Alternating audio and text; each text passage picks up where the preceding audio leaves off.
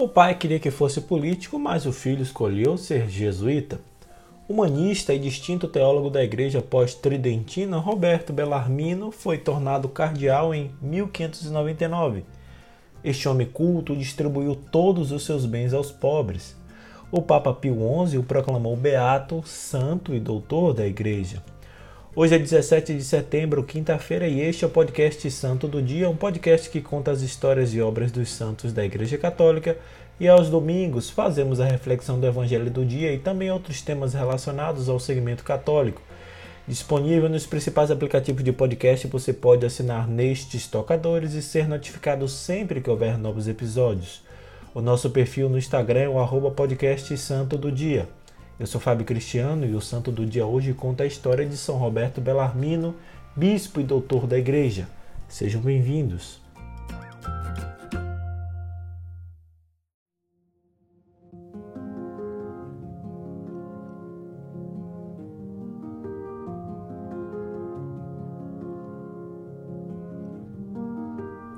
Roberto Francisco Rômulo Bellarmino nasceu em 4 de outubro de 1542 em Monte Ponciano, na Itália. Era filho de pais humildes e católicos de muita fé. Tiveram doze filhos, dos quais seis abraçaram a vida religiosa tal influência do ambiente cristão que proporcionaram a eles com os seus exemplos. O menino Roberto nasceu franzino e doente. Talvez por ter tido tantos problemas de saúde nos primeiros anos da infância, dedicou atenção especial aos doentes durante toda a vida.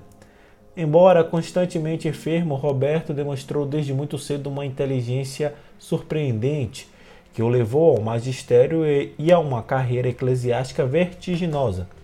Em 1563, foi nomeado professor do Colégio de Florença e um ano depois passou a lecionar retórica em Piemont. Em 1566 foi para o Colégio de Pádua, onde também estudou teologia, e um ano depois mudou para a escola de Louvain, sendo então já muito conhecido em todo o país como um excelente pregador.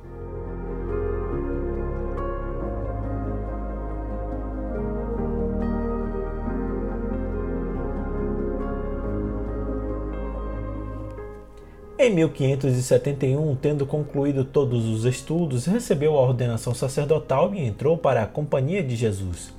Unindo a sabedoria das ciências terrenas, o conhecimento espiritual e a fé, escreveu os três volumes de uma das obras teológicas mais consultadas de todos os tempos, As Controvérsias Cristãs sobre a Fé, um tratado sobre todas as heresias conhecidas até então.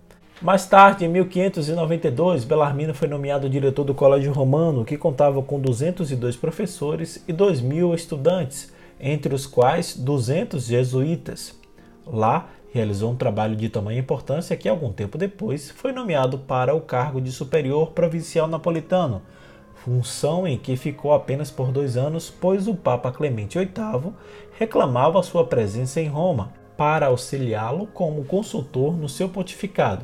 Nesse período, produziu outra obra famosa, Catecismo, que teve dezenas de edições e foi traduzido para mais de 50 idiomas.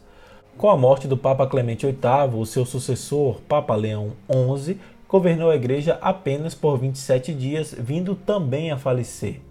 Foi assim que o nome de Roberto Bellarmino recebeu muitos votos nos dois conclaves para a eleição do novo sumo pontífice, mas no segundo surgiu o novo Papa, Paulo V, que imediatamente o chamou para trabalharem juntos no Vaticano. Esse trabalho ocupou Bellarmino durante os 22 anos seguintes.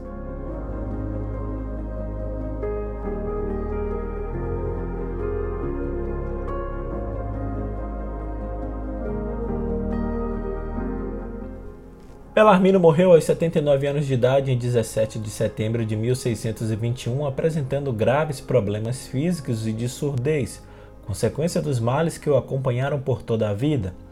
Com fama de santidade ainda em vida, suas virtudes foram reconhecidas pela Igreja, sendo depois beatificado em 1923. A canonização de São Roberto Bellarmino foi proclamada em 1930 no ano seguinte, recebeu um honroso título de doutor da Igreja. A sua festa litúrgica foi incluída no calendário da Igreja na data de sua morte e é celebrada em todo o mundo cristão. São Roberto Bellarmino, rogai por nós.